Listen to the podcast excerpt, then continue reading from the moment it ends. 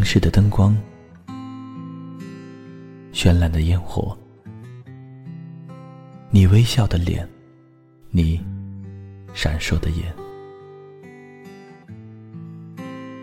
你清脆的声音，你徘徊的脚步。时光总在悄然流逝，故乡总在离别后。开始遐想，生活总在平凡中流淌，梦想总在暗淡后发光，爱情在你伸出双手的那一刻拥抱希望，给时间一场旅行，让我们在时光的静止中。沉睡在声音的世界。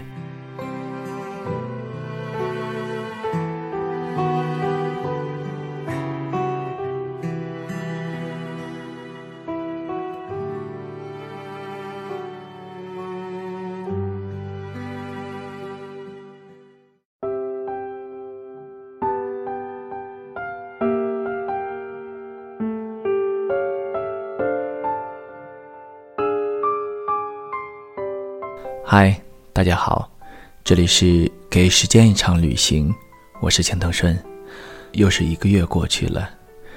今天在开车上班的路上，我用了很长一段时间来思考，怎么给自己停更的这一个月找一个完美的借口。最后得出的结果，还是坦白从宽吧。其实呢，就一个原因，懒。好了。这就算给自己辩解完了吧，希望能够得到你们的原谅。咱们言归正传吧，今天要分享给大家的文章是《异乡时刻》，送给每一个漂泊在外的你。是深夜里降落的，大厅的自动门张开闭合，冷风漏进来。外侧薄薄的灯光晕出广告牌的阴影。我刚放下包，搜索网络，旁边有个小女孩小心翼翼地过来跟我打招呼，问我怎么走，说太晚了，好像已经打不到车。我想了想，说等会儿有朋友来接，顺路送你吧。她大松一口气，闲聊间说她家人。其实住在这里，已经一两年没见了，想给他们一个惊喜。神态间一副少年人的天真。气温比想象高许多，我在停车场站了一会儿，听到他在背后叫我。穿着从前冬季滑雪时穿的红色外套，脸色很疲惫。隔在栏杆外侧，我叫他从另一侧走过来。不然行李箱很难推，言语间就这样上了车。尽管模拟过很多次从这个停车场再看到他的情景，然而落在这个真实的场景里，平淡如同昨日。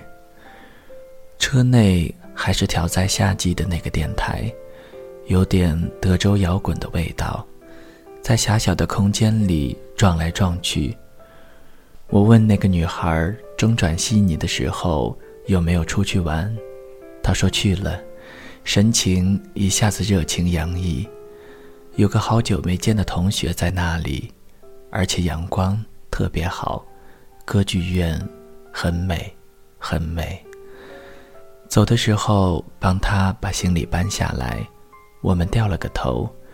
这个区域的房屋在黑夜里矮矮的并在一起。女孩拉着行李箱，慢慢的侧头找门牌，车子慢慢的越过她。我和广利在车里没怎么说话，他问我电台里放的这个乐队，我听出来没有？是恐怖海峡。我问他是不是这一排房子比你住的贫民窟高级一些？他说是，这样有一搭没一搭的。好像我一直在这里没有离开过。我实在累极了，蜷缩起来。他突然笑说：“你知道，我去年也是这个时候来的基督城，同一天，同一班时间，整整好好一年。”真的吗？我惊讶地侧过头。嗯，他笑着说：“不过我可没他那么好运气。去年冬天冷得要命，一直下雨，没有车，拎着行李走了两公里，到旅馆的时候都冻成冰棍儿了。车内又安静了，稀松的路灯一层一层掠过车顶。那屋子还是那么小，那么乱。”踏进去几步，就能一脚踩在衣服上。头顶的灯光晃晃的，我说：“我好冷啊。”他去开了一个看起来毫无用处的电热板，靠在门上盯着我看了一会儿，这才伸出手揽过我的头。去年圣诞节，我留在克里斯彻奇，这座平和的小城也变得热闹起来。正值南半球的夏季，穿着短袖的圣诞老人朝对方举起酒杯，啤酒泡沫挤在杯口。市中心的公园有几个卖艺的，有一个白胡子的道士愤怒地发表演说，周围一个人也没有。据说他每天都会来，风吹雨打也不间断。不远处有个男高音在唱帕瓦罗蒂，和愤怒的演说一高一低、毫无关联的串在一起。山脉匍匐在城侧，静静地挨着，在街道口起伏的出现，像某个游戏中的洛杉矶城。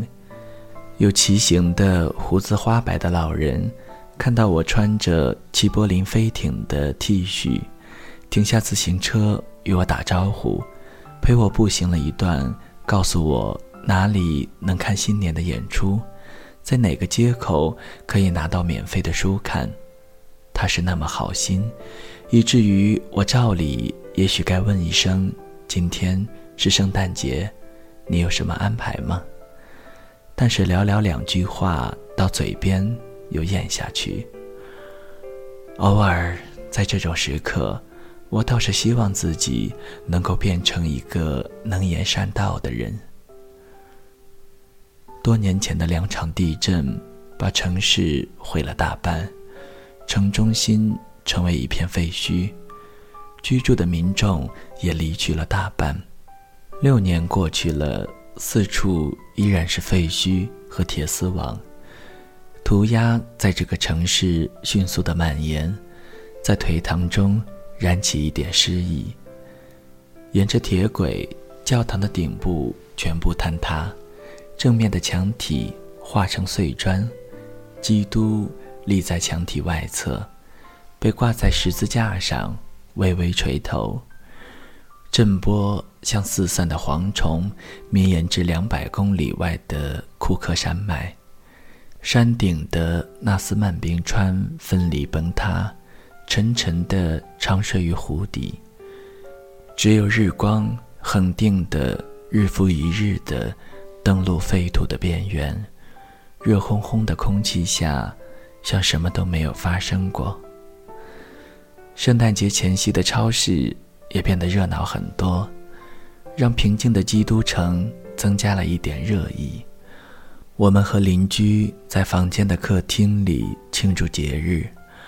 两个俄罗斯人，两个西兰人，一个马来西亚人，一大桶烤鸡，自制香肠，水果奶酪，奇怪的咖喱饭，凑成了一顿有些蹩脚的圣诞晚餐。这里是克里斯彻奇的贫民窟大本营，并因此诞生出一种微小的温情。一条街上，每栋屋子外都缠绕了无数的花。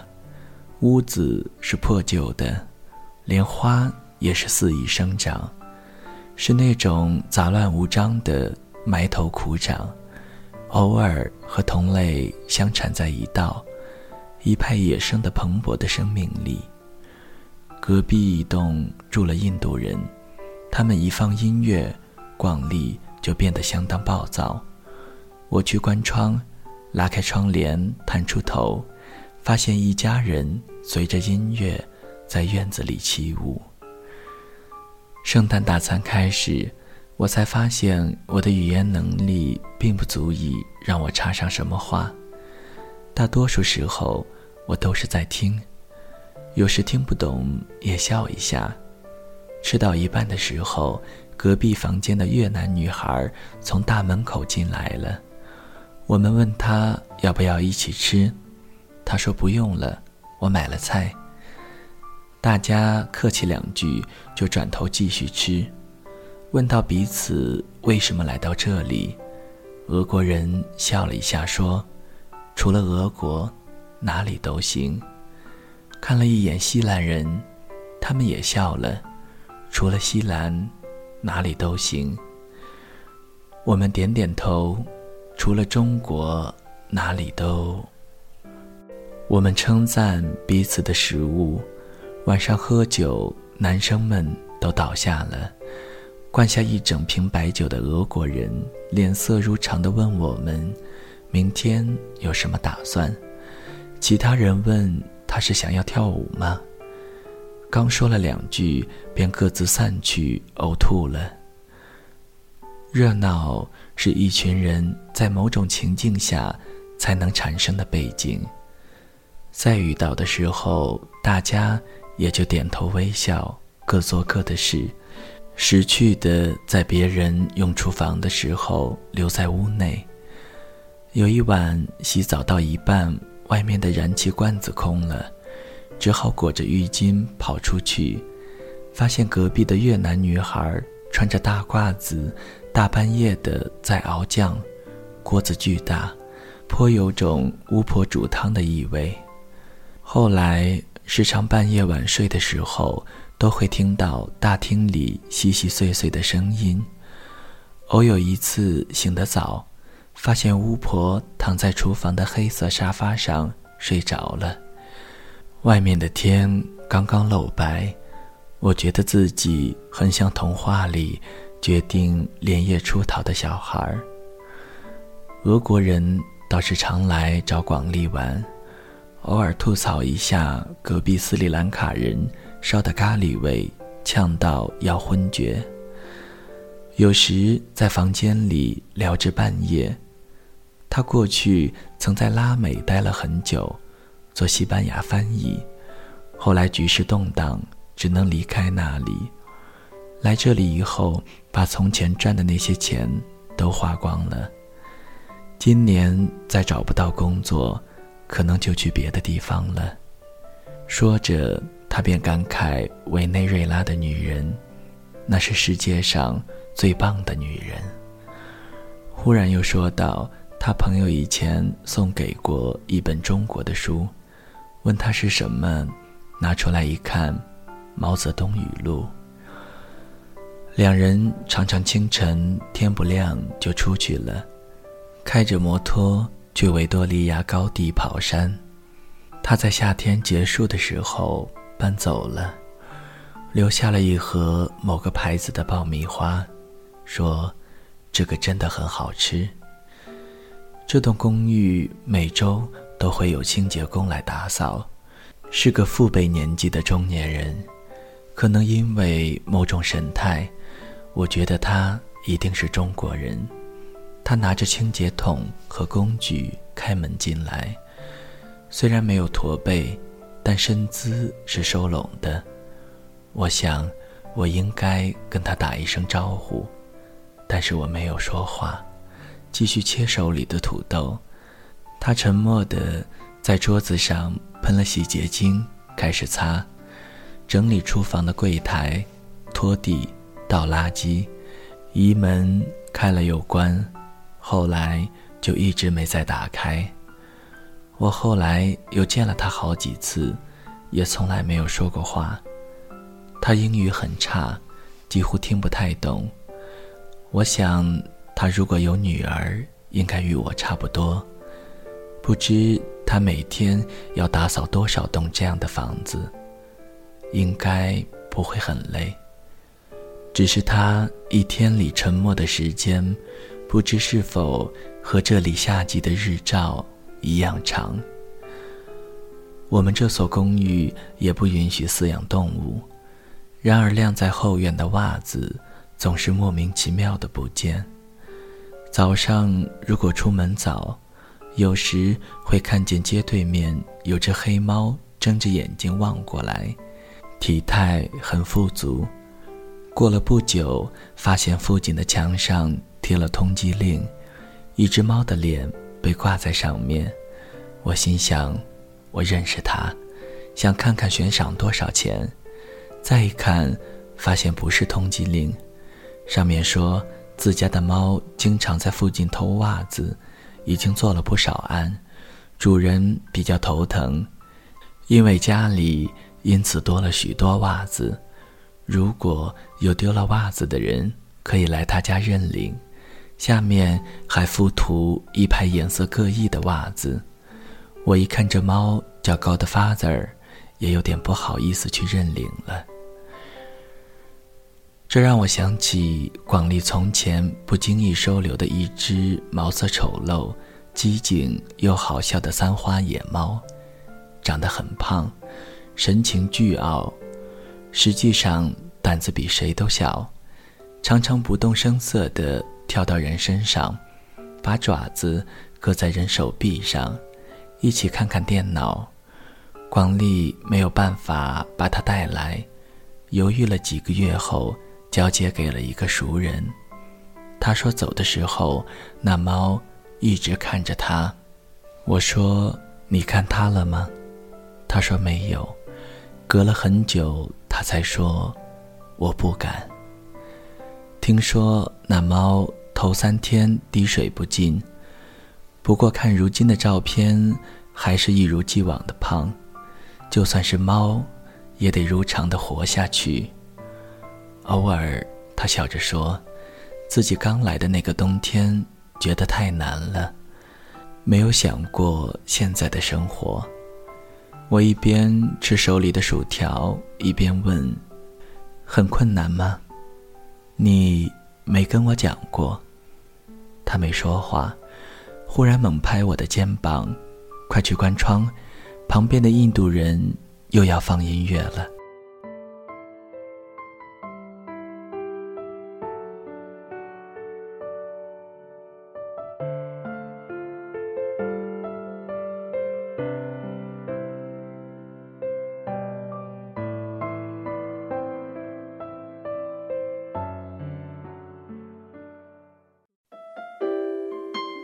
谁的声音清唱婉转流年？